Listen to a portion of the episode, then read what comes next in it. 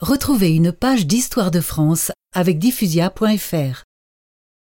Quand Richelieu mourut, il avait tenu la promesse qu'il avait faite à son roi, celle de défendre la France et de la rapprocher des anciennes limites de la Gaule, ce qu'il appelait rendre notre précaré.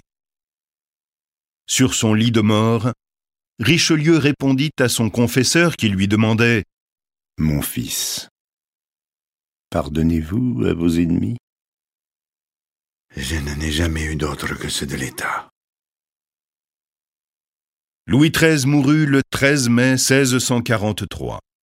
Six mois après son ministre, le plus grand peut-être que la France ait eu.